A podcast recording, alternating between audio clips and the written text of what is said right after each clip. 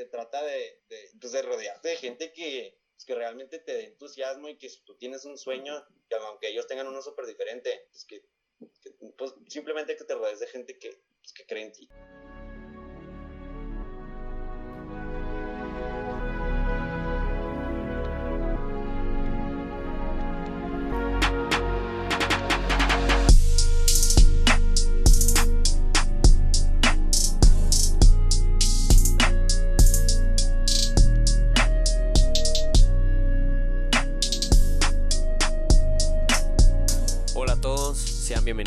A 19, tu ventana a la cultura urbana. Yo soy su anfitrión, Emilio Andrés Galvez, y el día de hoy me acompaña un buen amigo, un buen chavo, este, creo que más importante también un gran artista, que tenemos aquí a Carlos Rodríguez, conocido para los compas como Kobe, pero este, lo más importante es cómo él está involucrado ahorita su vida con el cine y cómo es que está empezando a sacar sus proyectos, cómo es que está estudiándolo, cómo es que lo está sacando a, a lucir con la producción también, con diferentes relaciones y todo este rollo. Es algo que como ustedes sabrán, escuchas del podcast también me interesa mucho, especialmente lo que la escritura y el cine como tal. Entonces, tener a un invitado como Kobe es algo muy especial porque hemos hablado aquí en el podcast de música, de este negocios incluso, de yoga, de arte como pues más plástico, de pinturas, escultura y todo. Pero, ¿qué tal lo que es el cine? O sea, ¿por qué crees que es tan importante y elegiste estudiarlo, claro? Este, no, primero que nada, pues muchas gracias por haberme invitado. Este, pues aquí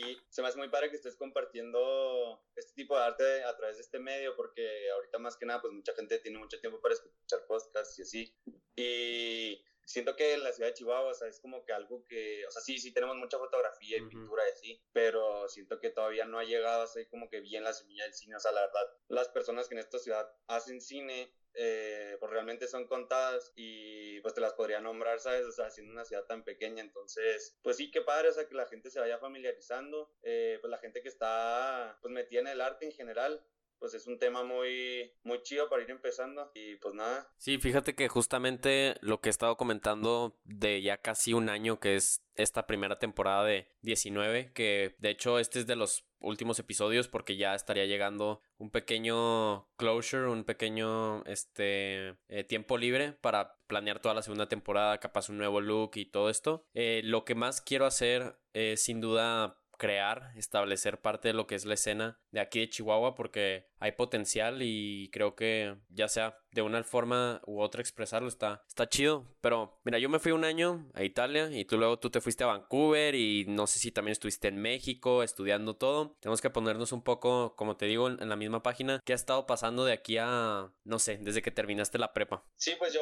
cuando o sea, de hecho me di cuenta que quería estudiar cine en mi último año de prepa. Este, como que realmente, pues fue un poco gracioso porque me veía así como que intentaba, ¿sabes? De que verme así como que a futuro en otras carreras y así como que realmente no me veía haciendo otra cosa. Y este, pues sí fue algo así como muy espontáneo, porque pues nunca había sido así como mi full, este, nunca había sido de ver muchas películas o, o admirar a ciertos directores, así fue como que algo que me fue naciendo poco a poco, eh, pero ya más tarde. Entonces ya salí de la carrera, este, y luego me fui a Vancouver, ahí fue donde hice el diplomado, este, fue un diplomado así para ver si me gustaba el tema y todo, y la manera en la que lo hacían allá, eh, como que lo que más aprendí ahí fue realmente qué pasa en una producción, o sea, cuáles son los pasos a seguir para que un proyecto se lleve a cabo, o sea, como de una forma más, este, productiva, por así decirlo. Entonces, pues ya eh, me fui familiarizando con, con ciertos este, tipos de, de equipo para las producciones y todo, cómo funciona cada área, un poquito de información de cada eso, de, de, todo eso. Este, y pues estuve un año allá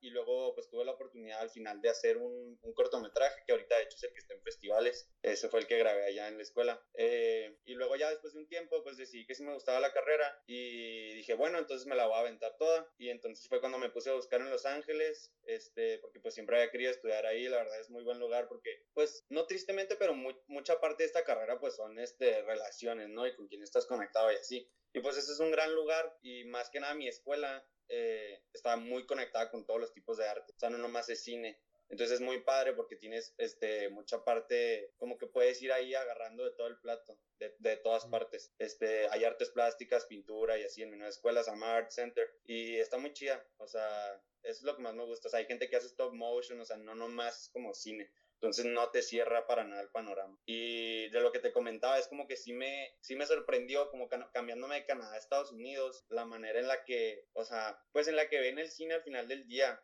O sea, en Canadá no es, no es tanto así como, sí te puedes expresar artísticamente, pero es como más, lo ven más como un negocio. Y ya en Estados Unidos y más en una ciudad como Los Ángeles, donde pues ya están muy familiarizados con el arte y así. Y obviamente está Hollywood y todo eso pero si vas y te metes bien, encuentras una, un lado muy bonito de, pues, de toda la parte artística y en específico del cine ahí. Es que creo que también, o sea, algo que sí es muy importante lo que estás comentando es como en Vancouver está mucho el aspecto de producción, que pues obviamente bien sabrás que muchas locaciones, si es que no las toman de Nueva York o Los Ángeles o el mismo set de donde sea que se esté grabando, eh, Vancouver es número dos de grabar cosas. Entonces justamente tiene todo el sentido, es de que querer llevar el trabajo a cabo, ¿sabes? Como si te dijera, no extrañamente se me ocurre este ejemplo de que tú eres dueño de una bodega y a los artistas les va machín cuando ustedes están haciendo todo su coto en esa bodega, pues, o sea, a ti realmente no te va a importar qué es lo que se realiza ahí, sino que, pues, se lleva a cabo todo con facilidad, con prontitud y este coto. Y también, qué, qué, interesante que dices de que obviamente Los Ángeles es un monstruo de ciudad sin ninguna duda, especialmente en los medios y em, también tiene mucho sentido que dices que es algo de relaciones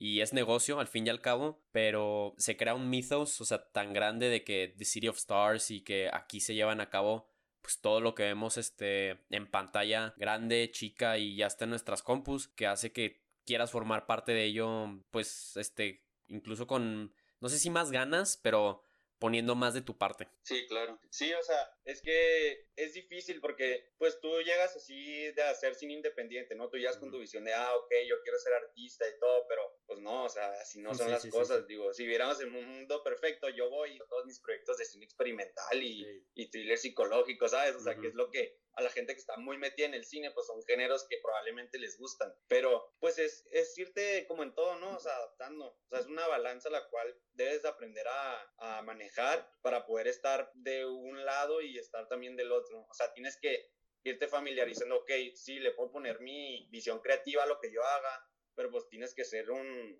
un, este, una persona de negocios al final del día. Sí, saber cómo llevarte con la gente, exacto, sí, ¿verdad? Exacto, o sea, puede ser, puede ser muy talentoso en lo que hagas y así, pero pues es un medio donde tú necesitas conocer a cierta gente y saber cómo llegar y saber cómo plantear la idea y aunque tu idea no sea tan comercial, hacerla ver, ¿no? Hasta cierto punto algo, porque pues eso es lo que está buscando la gente, o sea, sí es, es este, es bonito, ¿no? O sea, repartir arte y todo lo que quieras, pero pues tiene que tener al menos al principio una chispa de entretenimiento. O sea, si no, es, va a ser muy difícil. Entonces es lo que más ahorita estoy como, o sea, estoy aprendiendo. Yo tengo una clase que es como de, de producción, más vista desde el punto así como de... Pues comercial, ¿no? De vendedor de, como de vendedor de puertas, te cuentan, ¿no? Ah, y así te van enseñando y no, pues herramientas para, para hacer ciertas cosas. Entonces sí te digo, o sea, es este... Es una ciudad muy grande y ya, nomás con estar ahí un tiempo, yo creo que te aprendes a, vas aprendiendo poco a poco a manejarte y se van haciendo más fáciles las cosas. Y mm, tú estás comentando que también está este asunto de que tienes ideas como que muy metidas, pero a la forma de querer expresarlas, pues hay una forma y, tal. Por ejemplo, qué bueno que me pudiste pasar tu buen corto, este, para poder verlo y para poder, este, platicar de él justo en este podcast, que como dices, ahorita está en rodaje de festival y ojalá que todos los oyentes de 19 puedan ver pronto. ¿Tú crees que hasta cierto punto fue difícil proyectar esa visión a, a tu crew, o ¿cómo se diría crew en español? Este, tu... Sí, pues a todo mi equipo. Sí, exacto, el equipo de rodaje, eh, porque tú fuiste director y escritor de un corto que sí, experimental, se me hizo súper curioso que pareciera que tienes mucho como que al oscurantismo, así como que se te hace muy interesante esto de la magia negra, de este, no sé, como que un demonio interno y pues para no entrar tanto a detalles, sí, específicamente oscurantismo, ¿cómo es que tú puedes expresar este tipo de ideas a el equipo que te va a ayudar a llevarlo a cabo? Sí, este, pues digo, la parte de, dirección es muy divertida, ¿no? Cuando estás diciendo, ok, voy a usar esta toma y todo, pero realmente donde pasa todo, o sea, donde al final del día pasa el jales, ok, o sea, con mi director de fotografía, o sea, los tienes que ir metiendo en ese mundo, o sea, es como el mundo que tú tienes en tu cabeza y el mundo que está enfrente en el papel es en los que los tienes que ir acercando, o sea, casi, casi, por ejemplo, a mi equipo de principales, lo que son mi diseñador de producción, el de fotografía, mi productor, este, y a mi editor, les dije, ok, eh, hice una playlist así con música y que cuando estén trabajando en algo del proyecto así, escuchen estas canciones. ¿sí? O sea, como que es poco a poco ir, irlos metiendo en ese mundo, porque pues es muy difícil. O sea, tú teniendo ese mundo adentro es difícil meterte, ah, ¿sabes? Sí, sí, sí, Imagínate, o sea, a los demás. Es, es ahí donde pasa. Y ya la, ya lo de producción es como secundario, por así decirlo. Claro que es, pues, la comunicación con, con el crew el día del rodaje, este, la comunicación con el actor y todo, pero eso es lo que te digo, que es como que lo, lo que más me llama la atención y se me hace muy padre, es como, pues, llevarlos así, y más como los géneros que me gustan a mí, como irlos llevando poco a poco esa fantasía y, y ver, este, pues, qué puedes usar para, pues, para irlos metiendo. ¿Y ahorita estás llevando todas tus clases en Zoom? O sea, ¿sigue estando, este, el estudio continuo, aunque no sea presencial? Sí, este, ahorita, pues, voy en primer semestre de la, de la otra escuela, eh, de hecho, salí de vacaciones el viernes y pues estuvo pesado porque fue en línea todo el, todo el semestre, mm. pero eh, ya voy a empezar en clases híbridas porque como es por trimestre voy a hacer verano ah, y voy a tener tres híbridas y tres este, en línea, entonces ya ando más animado por eso también. Entonces ya te vas a regresar para allá, supongo. Sí, en Los Ángeles nunca, o sea, nunca he estado, apenas voy a llegar a vivir ahí de, de fresco. Arre, arre, arre. Ah, pues sí. Este, ahora sí que vas a tener que entrar, como dices tú, como este carne fresca, se podría decir a esta carnicería, que es este el mundo de los medios. Pero no sé, siento que, siento que, o sea, es muy, como dices tú, el, el arte de la dirección es muy divertido, siempre y cuando como que tú tengas de que esa claridad en la idea. Eh, ¿Qué más has estado haciendo como para mantenerlo eh, entretenido y que pues dentro del Zoom, dentro de, pues, o sea, no es lo mismo como que llevar a cabo un proyecto que sea completamente tuyo, a uno que te encargue la escuela, que es lo que te ayuda a que todavía te sigan como que dando ganas de llevarlo a cabo. Sí, este, pues fíjate, en esta escuela nueva eh, tuve clase, por ejemplo, de fotografía, ¿no? Entonces cada semana nos encargaban, este, nos daban como un concepto, pero no nos decían exactamente qué era lo que teníamos que hacer. Por ejemplo, en una de, de las el proyecto final fue como, ok, hagan un ensayo fotográfico, tienen que ser cinco fotos del mismo tema. Y entonces esto, eso está muy padre porque te mantiene ese músculo trabajando, o sea, el músculo creativo, que es muy importante trabajarlo porque yo creo que hay un, hay, hay como un mal entendimiento de lo que es la creatividad realmente y, y este semestre me di cuenta que es algo que se trabaja y poco a poco se va mejorando. Sumamente la disciplina, ¿no? También. Claro, exacto. O sea, es como van de la mano. O sea, no es como, ah, sí, ok, este, este vato. Sí, obviamente hay gente más talentosa que otra, ¿verdad? Pero al final del día, por ejemplo, te digo, este semestre que estuve haciendo las fotos y así, ya cuando tengo una idea o tengo este algo, no sé, algo para un guion o para una foto, así como que tengo ya más claridad y entendimiento de cuáles son las ideas que me gustan a mí y las herramientas que puedo utilizar para, para ponerlas en la mesa. Entonces, eso se me hizo muy padre porque eh, semana tras semana, pues fui, mejor, o sea, fui mejorando eso, como que, que te estén empujando a seguir haciendo, a seguir produciendo, aunque es difícil estando encerrado. Sí, claro, claro, claro. No, no, te, no amaneces así con... con no, hoy traigo un chingo de inspiración de que vamos a hacer un corto bien machinzote aquí encerrados por seis meses, pues no. Está, está cabrón, no sé. Pero te digo, el hecho de tener a alguien que... Y, pues es la escuela, ¿sabes? Pero pues tener a alguien que cada semana te esté pidiendo, o sea, te esté como, o sea, eh, ¿cómo se dice? Contando así tus, tus cuentas de la semana pues sí te motiva, ok, igual esta semana no me siento así al 100, lo más creativo, lo más tranquilo, como con la más claridad mental para hacer este trabajo, pero al final del día lo tienes que sacar, o sea, entonces eso, eso, a eso me ha ayudado mucho últimamente. ¿Y con qué temas estás tratando ahorita? Porque se me hizo también, este, yo viéndolo de mi parte, te digo que, pues por más que traigo el podcast y también traigo la revista digital, este, tengo de que acá estos proyectos a los que ya les quiero empezar a dar de que un poco más de, de mano, de productividad, exactamente como dices tú, de que ya realmente pasarlo de la página a lo que es. Eh, estoy, no sé, siento que trabajo yo mucho con de que el realismo, con de que la estructura más, ¿cómo podríamos decirlo? De que tradicional del cine, que introducción, punto medio, clímax, porque se me hace interesante. En cambio, tú, ¿con qué es lo que estás tratando ahorita para eh, expresar ideas y temas? Eh, pues de hecho, más que nada, pues de hecho muchas cosas que estoy viendo en esta escuela, como que ya estaba familiarizado con ellas. Entonces estoy aprovechando para tomar unos cursos y estoy leyendo libros sobre psicología, mm. filosofía, como que así algo que me familiarice para poder empezar, empezar a crear yo mis propios personajes y más que nada ahorita estoy trabajando en lo que es este los guiones, cómo escribir un guion, eh, los tipos de formato, como que siempre he sido una de las cosas más bonitas que se me hacen a mí del el cine es poder expresar. Digo, si alguien escribe algo y lo puedes dirigir de cierta manera, sí me causa como entusiasmo, ¿no? Hacer eso. Pero como que de tener idea, o sea, origen y luego pasarlo a guion es algo que a mí se me hace muy, muy, muy chido. Entonces ahorita estoy trabajando en todo eso y la verdad es un mundo nuevo para mí. Entonces estoy aprovechando todo ese tiempo que tengo como eh, libre para irle metiendo a eso. A mí algo que me funciona muchísimo y no sé, o sea, como ahorita estabas comentando de que la creación del mundo y este tratar de expresarlo no solamente de que en la idea, sino en la página. A mí, haz de cuenta de que tengo una idea, ¿no? De que me gustaría tratar de esto en algún corto, película, historia, todo este coto. Y a partir de ahí, vas tomando notas y se va creando una cosa y luego esa cosa te llevó a otra que tiene sentido por esta cosa que quieres que pase o la que ya pasó. Entonces, en lo que no te diste cuenta y en un par de días tienes un de haber tenido solamente no sé, alguna idea de una toma que querías ver o de una canción que te hizo pensar algo, ya tienes este muchas ideas que forman de que personajes, este locaciones y se me hace súper interesante eso. Eh, ¿Qué estás leyendo de filosofía ahorita? Que de hecho yo creo que es sumamente importante leer filosofía, especialmente ahorita. Sí, eh, pues más que nada son como, no son libros en sí, son como pasajes que te ponen en, en las clases que estoy tomando de guionismo, porque eh, esas clases que estoy tomando están muy interesantes. luego te paso el nombre de, lo conocí a él en YouTube y luego me di cuenta que tenía un canal de guionismo que está muy bueno para que lo cheques a ti también que te gusta eso. No es de casualidad este güey Tyler Mowry, algo así, de que es ese güey. Sí, sí, sí lo he visto, muy muy bueno, de este The Basics of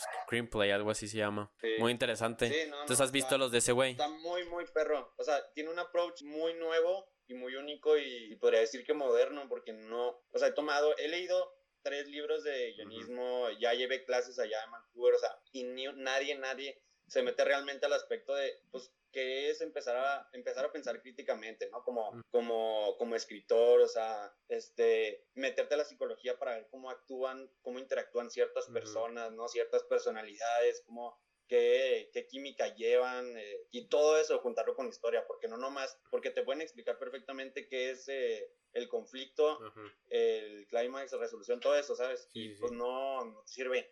es que al fin y al cabo son nada más guías, o sea, son guías para que tú puedas ir llegando de que a esos puntos del guion que van a ir avanzando la historia. Pues te digo, o sea, justamente nada más te voy a estar repitiendo lo que ya sabes que ha platicado este güey porque, este, al fin y al cabo es sentarte, este, no sé, 30 minutos, una hora al día, escribir, el pensamiento crítico, que quiero que suceda, cómo quiero que suceda y ya, este, quién sabe en cuánto tiempo ya te habrás tenido una historia que em, de haber sido, te digo, de que, ah, estaría chido que hubiera una película esta madre y de que, pues, güey, ya lo pude guionizar, cuál es el siguiente paso y es todo este coto de la producción. Claro, sí, o sea, y eso te digo, va de la mano con lo que te decía el músculo creativo, porque mucha gente y me incluyo. Yo estaba muy engañado con que yo así, ¿sabes? Le daba al ratón todo el día de que mis historias quería que estuvieran perfectas antes de empezar a escribir la primera página. Y me di cuenta que es una tontería, o sea, pues claro que no. Y entonces ya cuando la tienes enfrente es muchísimo más fácil, hasta ya cuando ves las palabras escritas, conoces mejor a los personajes que, que, que tienes en tu cabeza ya cuando los ves enfrente, te dices, ok, igual él haría esta cosa o esta otra. Entonces ya, este, también también ayuda a que te va tumbando como esa parte perfeccionista, ¿no? Porque al final del día, pues el arte se trata sobre, sobre experimentar y está muy padre irlo haciendo todos los días y ya con el tiempo, pues lo vas puliendo y lo vas puliendo. Y la mayoría de las cosas de los buenos guiones pasan en, la, en, eh, en el edit, ¿no? Por así decirlo. Sí, sí, sí, este, está esa frase de que escribir es reescribir, porque como tal, tú puedes, este, exactamente darle el ratón, tender al perfeccionismo y así, y no es hasta que ya ves que onda que, oye, pues esto está curioso no creo que esto pasaría de esta manera o cosas así. Pero ya escuché que mencionaste varias veces el cine experimental. Eh, exactamente para ti qué es eso y este dónde ves tú más ejemplo de ello para lo que tú haces em, pues por ejemplo yo soy muy fan digo si me preguntas cuál es mi género favorito o sea no realmente no existe porque a mí me gusta la narrativa que tiene mucha carga experimental porque el cine experimental sí me gusta, pero no es mi favorito. O sea, como que sí, a mí me encanta que las historias tengan muchos componentes de ese género, pero que tenga una narrativa que sí pueda seguir y que esté clara. Porque, te digo, a mí me encanta la pintura y me gusta, o sea, la escultura y así, muchas cosas de arte abstracto, pero cuando se trata de cine, a mí sí me gusta que hay una narrativa detrás, pero, pero con esa libertad, ¿sabes cómo? Sí, sí, sí. De, de poder así, pues mezclar tus ideas y hacer todas esas cosas pero sí, sí con una narrativa. Sí, siento que no sé si me acuerdo bien, pero creo que alguna vez me platicaste que tu película favorita es The Lighthouse, ¿no? Según yo. Es de mis películas favoritas, sí. ¿Y crees que hasta cierto punto ha influenciado en cómo ves la historia, cómo ves este el trato con los personajes y lo que tú escribes como tal? Sí, claro. Es que, por ejemplo, esa película, pues qué bueno que la que la mencionaste porque de hecho hace mucho que no pensaba en ella y es exactamente eso, es, es, tiene una narrativa, pero tiene componentes de los cuales pues no puedes sacarlos de otro género que no sea como experimentar con la narrativa. Y es, de hecho, justo la relación de esos dos personajes es súper interesante. es una película que, de verdad, cualquier persona que me pregunte que sí le gusta el cine, porque uh, yo fui a verla con mis primos y la mayoría se quedó, o sea, la mitad se quedaron dormidos. Güey, me, solo como una pequeña nota de cómo es que la experiencia de tú ver una película cuando eres de que fan, así de que eres un este cinéfilo o hasta incluso cineasta también, es sumamente diferente cuando vas con alguien que lo ve por justamente por entretenimiento. Y me da mucha risa porque yo alguna vez llevé a mi mamá y a mi hermano menor a ver Blade Runner 2049 que pues, o sea, dentro de todo el sci-fi y hasta acá de que el conflicto filosófico de la persona sobre este, pues, no sé, el futurismo y todo este coto, pues mis, mi mamá y mi hermano se quedan de, ¿qué pedo? ¿Qué, ¿Qué, pasó? Yo quería ver Star Wars, pero pues más chido, no sé. Y cada vez que pasan en la tele de que Blade Runner 2049 a las 8 de la noche y de que, pinche película culera, yo de que, es que no entendiste de qué se trata.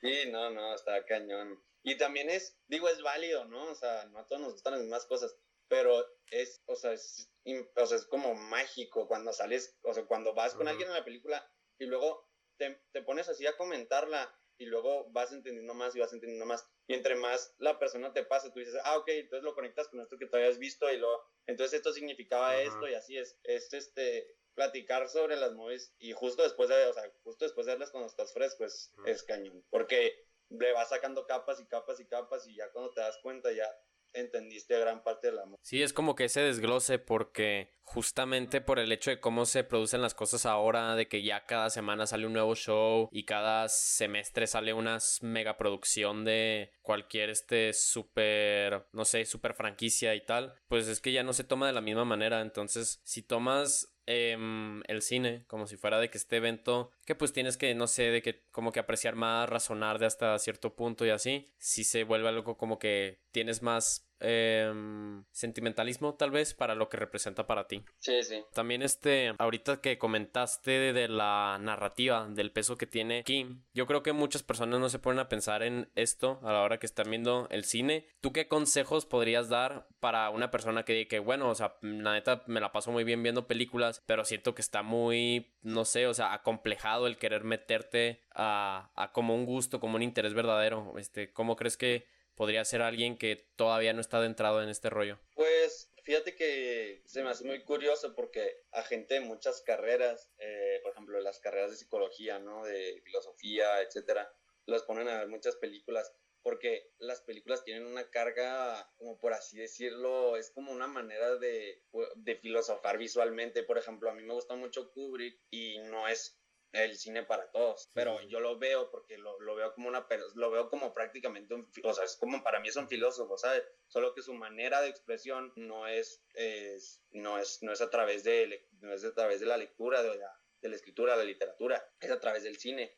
Entonces, eso es algo que personalmente a mí me gusta mucho, pero a la gente que quisiera en verdad, en verdad empezar a meterse, pues puede empezar a explorar esos temas. Digo, no tienes que meter hasta la capa más profunda del cine de, no sé, de David Lynch, por ejemplo, porque es pues, un cine muy difícil de digerir puedes ir agarrando las películas más básicas y ver, no sé, de que, ah, ok, eh, pues voy a explorar este personaje, o sea, porque está haciendo, preguntarte otra vez críticamente, ¿por qué está haciendo lo que está haciendo? Eh, ¿qué, ¿Qué realmente necesita el personaje? ¿Qué es la mentira que el personaje cree? Como que ver, lograr, y te digo, aunque no estés completamente metido, lograr ver, este, lo, lograr identificarte con los personajes, pero de, de una forma un poco más profunda, no sé, ese personaje le falta esto o este personaje cree esto erróneamente y digo, a veces yo también lo he creído, ¿sabes? Y como que siento que eso a la gente en general le podría ayudar, como que empezar a explorar más realmente qué pasa con los personajes y, y este, qué relación tenemos nosotros con ellos al momento de, de, cambiar, ¿no? O sea, nosotros cambiamos este, con el paso del tiempo y ellos cambian en dos horas, ¿sabes? Sí, Entonces, como que Eso, eso, es lo que se me hace muy padre, o sea, como que agarrar todas esas cosas que tienen las películas sobre los arcos, como de, ok, ¿qué puedo hacer mejor? O en qué manera me inspira este personaje, o en qué manera, de, de qué manera me habla esta película. Como que siento que no es algo así, ¿sabes? Como que te estás metiendo en el fondo de la película, pero puedes empezar a, a, preguntarte de qué, pues, qué onda, ¿Por qué, está, por qué está pasando esto, por qué está pasando lo otro. Sí, es casi como ir escarbando poco a poco, ¿sabes? De que... Poco a poco. Exacto, como, no sé, se me acaba de ocurrir de que, digamos que eres de que un arquitecto, un explorador, así, te encuentras algo, no sé, de que, de valor y así, no vas a empezar de que, ah, que la madre, que, ah, vamos a abrirlo, sino que andas de cuidado, tranquilo, ¿Cómo está esto? ¿Qué significa? Exacto. Pero muy bien, este, Kobe, ¿qué te parece si nos damos una pequeña pausa para ya en la siguiente parte ir concluyendo todo lo que hemos estado compartiendo en este episodio? Ah, súper bien. Súper.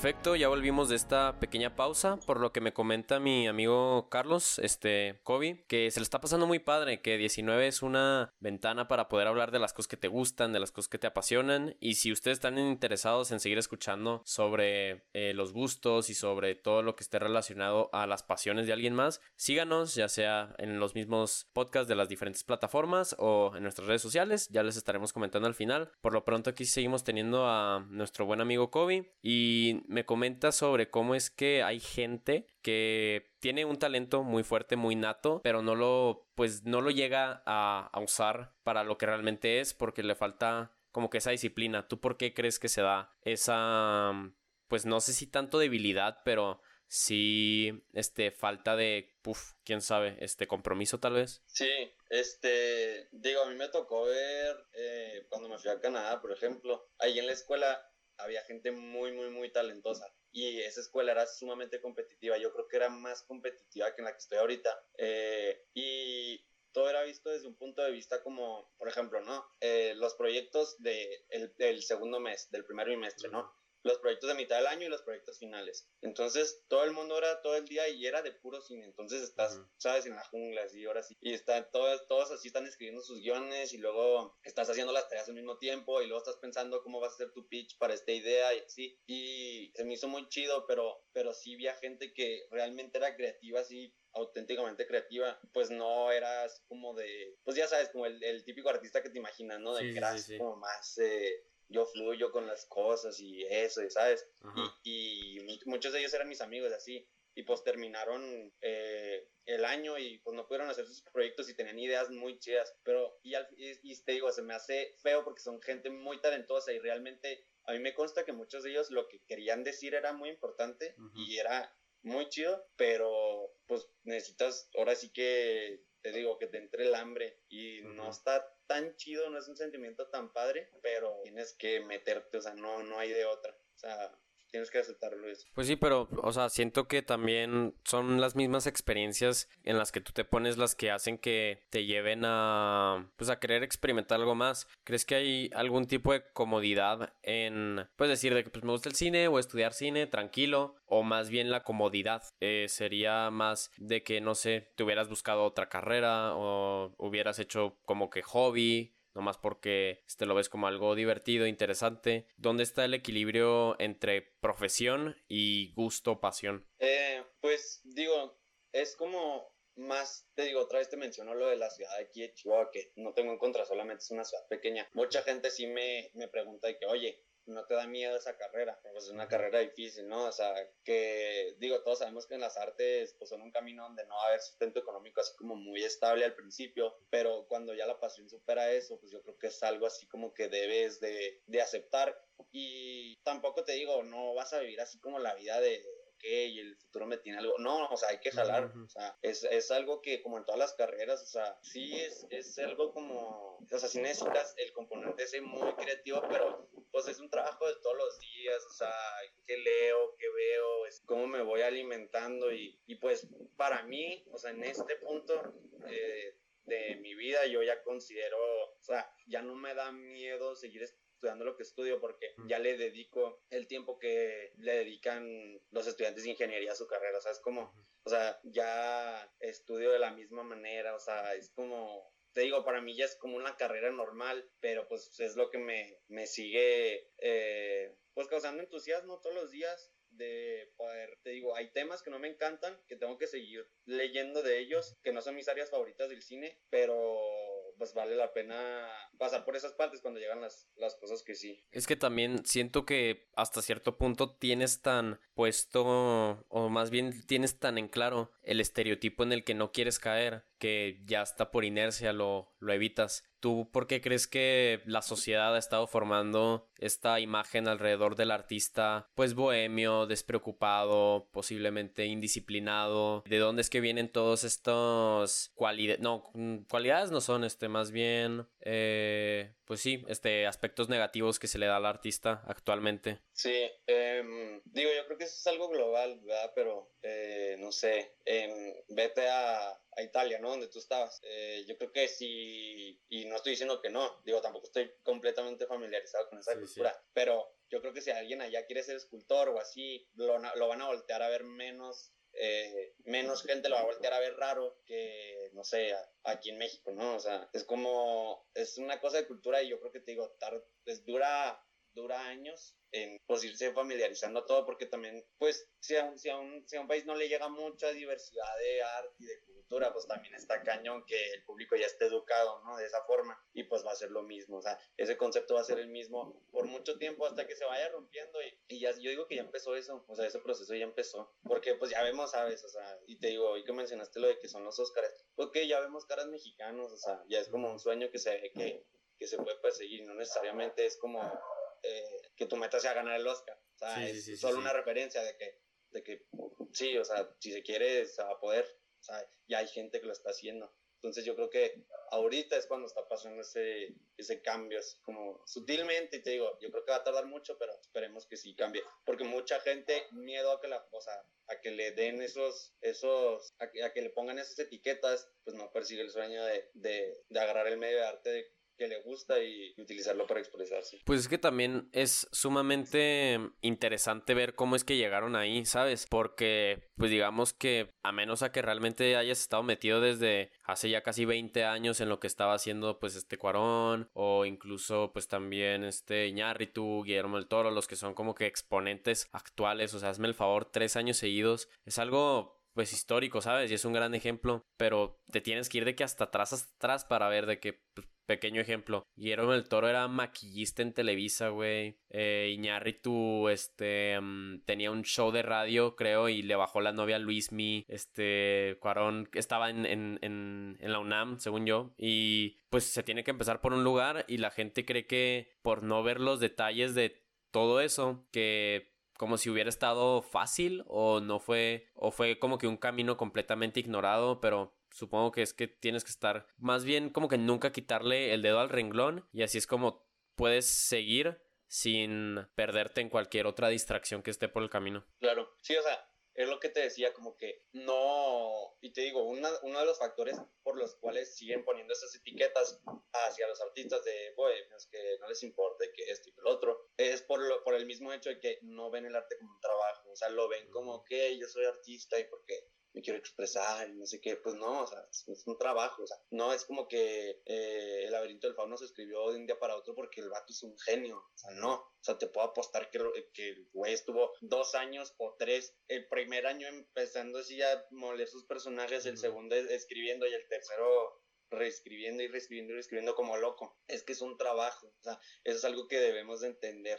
y pues esperemos que, que con el tiempo se empieza, se empieza a pasar esa idea. También he visto que mm, en las últimas cosas que has hecho, más que nada las que han sido sí aquí en el confinamiento en Chihuahua, has involucrado mucho a tu hermana, a Monira. Tú como colaboradora, además de pues obviamente miembro de tu familia, eh, ¿qué tanto valor encuentras en ese, pues no sé, o sea, de que efectivamente sí querer formar parte de lo que tú haces, este, qué tanto te inspira, qué tanto incluso, no sé, puede ser de que, mm, de que una brújula, de que, oye, tal vez no es por aquí, inténtale por este otro lado, eh, cómo es que ella afecta de manera positiva o negativa a lo que tú estás expresando ahorita. La verdad es, este, o sea, ha sido, pues, muy bonito trabajar con mi hermano últimamente porque pues primero que nada es una de las personas más natamente más talentosas que existen. O sea, para mí es un ejemplo a seguir o sea, ella puede actuar, ella puede cantar, o sea, ella puede hacer lo, que, lo que tú le pidas. Y está muy padre, este, sobre todo es muy espontánea,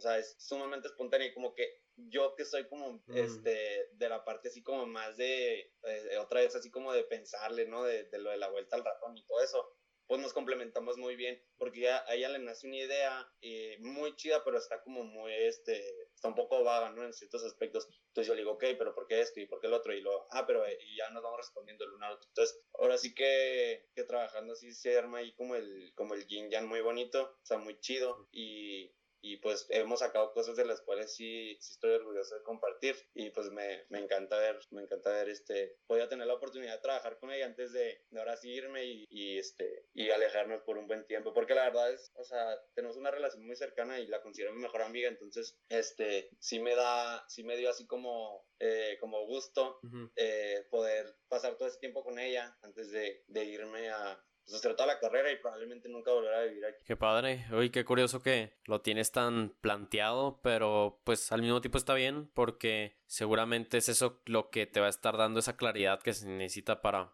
ir logrando las cosas de aquí a unos 5, 10 años a lo mucho. Eh, ¿Dónde crees o dónde más bien te gustaría estar? Porque pues ya he comentado varias veces aquí con el podcast, te puedo decir de que, te gustaría, qué crees, pero con las cosas que llegan, COVID y no sé, tal vez tercera guerra mundial por el agua y madre, si no sabemos. Pero en un mundo idealizado, este, ¿dónde, ¿dónde te gustaría ver a Carlos Rodríguez en el futuro? Pues más que nada me gustaría, eh, individualmente me gustaría estar en un, pues en un buen puesto. Yo creo que ya tener mi compañía de producción. Eh, pues digo, ahorita eh, a las a los, a los cortos que hago y así les, les tengo el label de Chaman Films. Eh, yo creo, yo para mí, este sí quiero que sea un, proyecto así como que se vaya expandiendo. Eh, el, el, punto de, o sea, el, el, hecho por el cual se llama así la compañía, se supone que vamos a tener diferentes escritores, ¿no? Fotógrafos, directores y así, y todos van a ser como, eh, como los portadores de esos mensajes, ¿no? Que van a ayudar a, a, pues, a motivar a la gente a sanarla, ¿no? Por así decirlo como es que lo hacen los chamanes. Entonces, quiero, pues sí, crecer esa compañía, al menos tenerla empezada yo unos, en unos siete años, me gustaría. Y, y ya como generalmente me gustaría, pues, estar metido en la industria y empezar a compartir sobre todo nuevos valores, porque ahorita es súper importante, o sea, de verdad escucho historias así que me cuentan en la escuela sobre cómo tratan a, cierta gente y como que me motiva a formar parte de la generación que se está metiendo en todo eso para ver si, si le podemos dar vuelta, porque pues de repente sí, te digo, escuchas cosas que, pues, que no están tan, tan chidas. Pues alguna que puedas comentar como para, o sea, formar pues más conciencia alrededor de esto, porque te digo, eh, sin ninguna duda, el cine eh, creo, es el em, arte más que vemos pues por arribita, por lo superficial. ¿Qué, ¿Qué, nos podrías comentar este que tú creas sea importante de lo que quieres cambiar justamente con estos valores? Sí, bueno, primero que nada, pues el hecho de que el cine haya sido capitalizado de esa forma, pues no,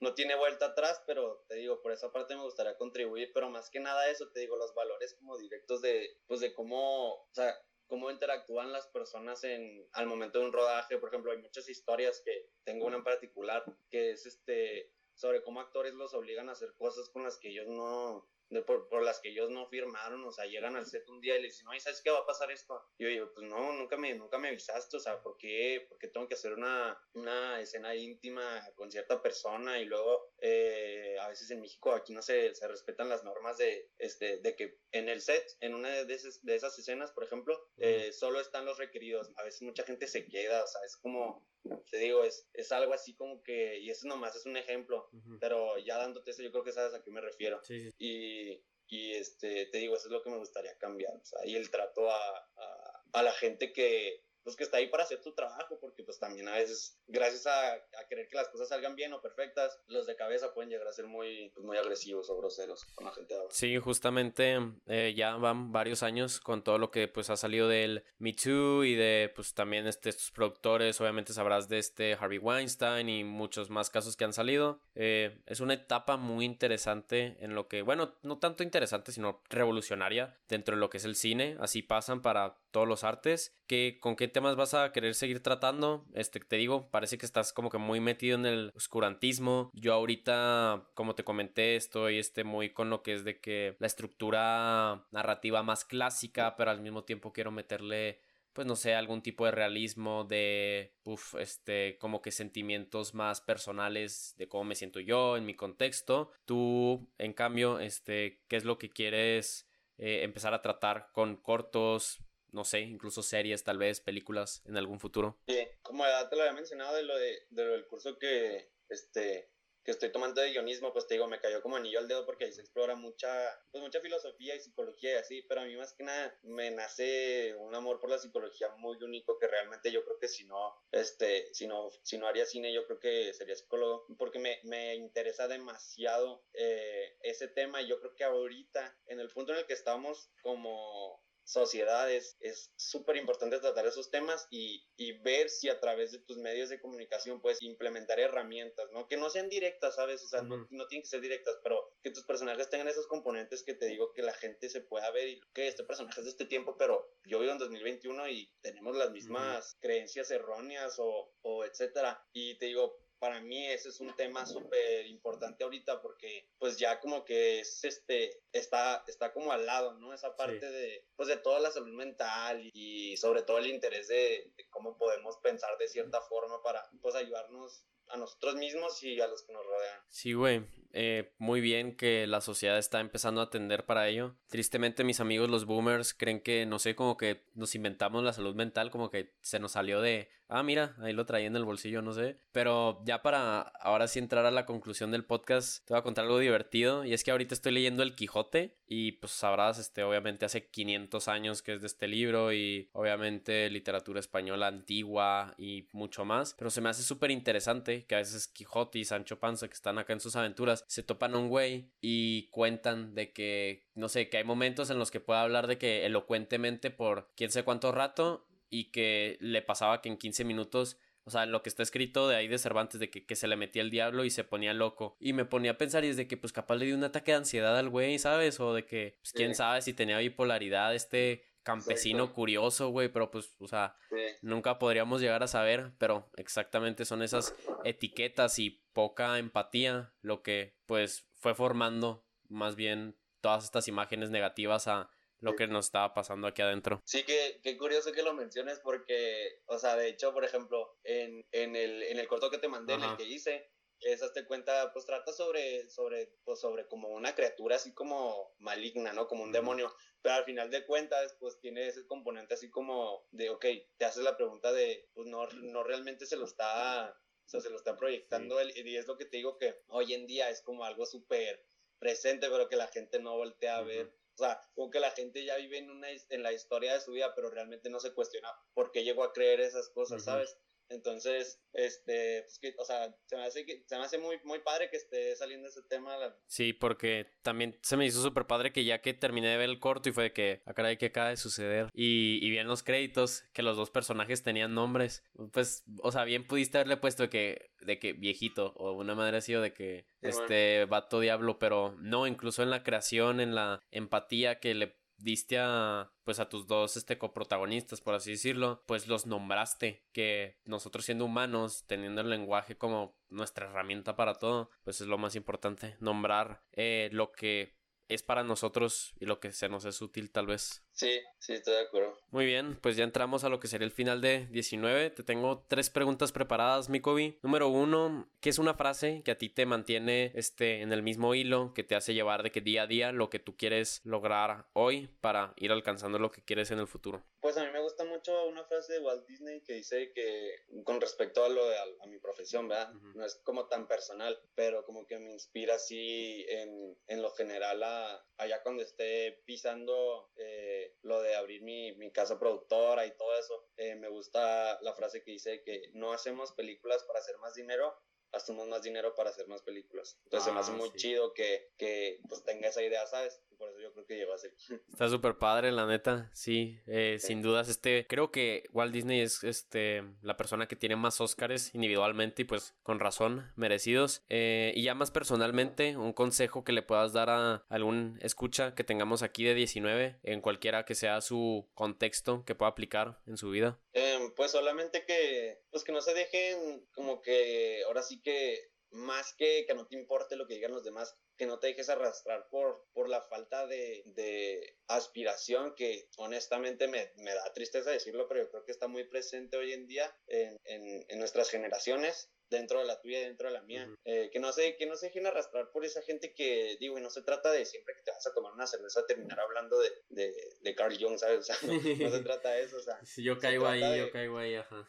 sí, o sea, se trata de, de, pues de rodearte de gente que, pues, que realmente te dé entusiasmo y que si tú tienes un sueño, que aunque ellos tengan uno súper diferente, pues que, pues simplemente que te rodees de gente que, pues, que cree en ti, que, que sabe que vengas de donde vengas, que, que tú tienes una meta así, por así que grande o etiquetada como grande, ¿verdad? Este, pues que no, que no pasa nada. Pero pues supongo tú estás bien en eso, ¿no? Porque, o sea, por lo que he visto de lo que has subido, de lo que compartes, de lo que haces y así, pues tienes buena respuesta, eh, te dejan bonitos comentarios. A mí ya he comentado varias veces que por más pocos que sean, cuando me dicen de que, güey, escucho tu podcast, me gusta mucho, o por ejemplo, el otro día puse en 19 en la página cómo le está gustando el contenido, la mayoría eran barritas al 100%, es eso lo que pues nos hace seguir, ¿sabes? Claro. Sí, exacto. O sea, el hecho de que, de que puedas conectar con, con, ciertas personas, con que conectes con una, pero realmente, por ejemplo, a mí me pasó que una amiga de mi hermana vio una de las fotos que hicimos y me dijo que, creo que era la de las manos negras cuando sale viendo, no sé si la viste, sale viendo como una computadora y ya me dijo que me explicó cómo se sintió cuando la vio y así, y no necesitaba más. O sea, con, con, ella que me explicara,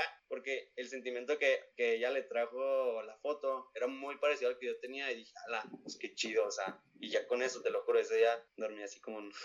Perfecto, sí, como un bebé. Y finalmente, ¿qué es algo en lo que llevas interés ahorita. Eh, yo lo que puedo compartir es justamente algo que comentaste, que no lo había visto como un interés, pero sí me pregunto muy seguido y me gustaría que la gente se preguntara más seguido por qué piensa lo que piensa y por qué hace lo que hace. Porque si no, pues, o sea, nada más somos, pues, casi como animales, o sea, instintivos, eh, pues, o sea, llevándonos por emociones, por lo que sea, pero si nos vamos de que hasta casi casi lo más profundo de lo que podemos, de lo que es alcanzable, preguntarnos, o sea, por qué hacemos lo que hacemos y por qué pensamos lo que pensamos. ¿Tú qué tal? Sí, este, pues a mí, digo yo, o sea, a mí me cuenta mi mamá que desde chiquito también era así como mucho de darle vueltas a las cosas y siempre fui como, eh, bueno, al menos yo me identifiqué como un poco de, este, diferente, ¿no? A lo, a lo, que había a mi alrededor. Y pues sí me gustó y hoy en, hoy en día ya estoy rodeado así como de gente que, pues que le gusta hablar sobre esos temas, ¿no? O sea, de hecho ahorita que me mencionabas de Boba, o sea, es uno de mis, de, que, de nuestros amigos en común y yo creo que por lo mismo, eh, porque por ejemplo, él es, una, es un ejemplo de las personas con las que podemos abrir un six de cervezas y terminamos hablando de, todo y de nada, ¿sabes? O sea, porque, porque, no sé, empezamos, ¿no? Así de que me platica su carrera, ah, pero porque tú esta materia, así, ¿sabes? Como que siempre sacándole así el, jugo a todo y, y hasta cierto punto puede llegar a ser peligroso porque sí, no es para todos, porque puedes vivir con, con muchos problemas existenciales. Sí, mucha, mucha ansiedad también, pero mientras lo mantengas sano es, es algo padre, creo. Exacto, o sea, mientras, mientras lo tengas bien domado, por así decirlo, es algo súper chido. Super.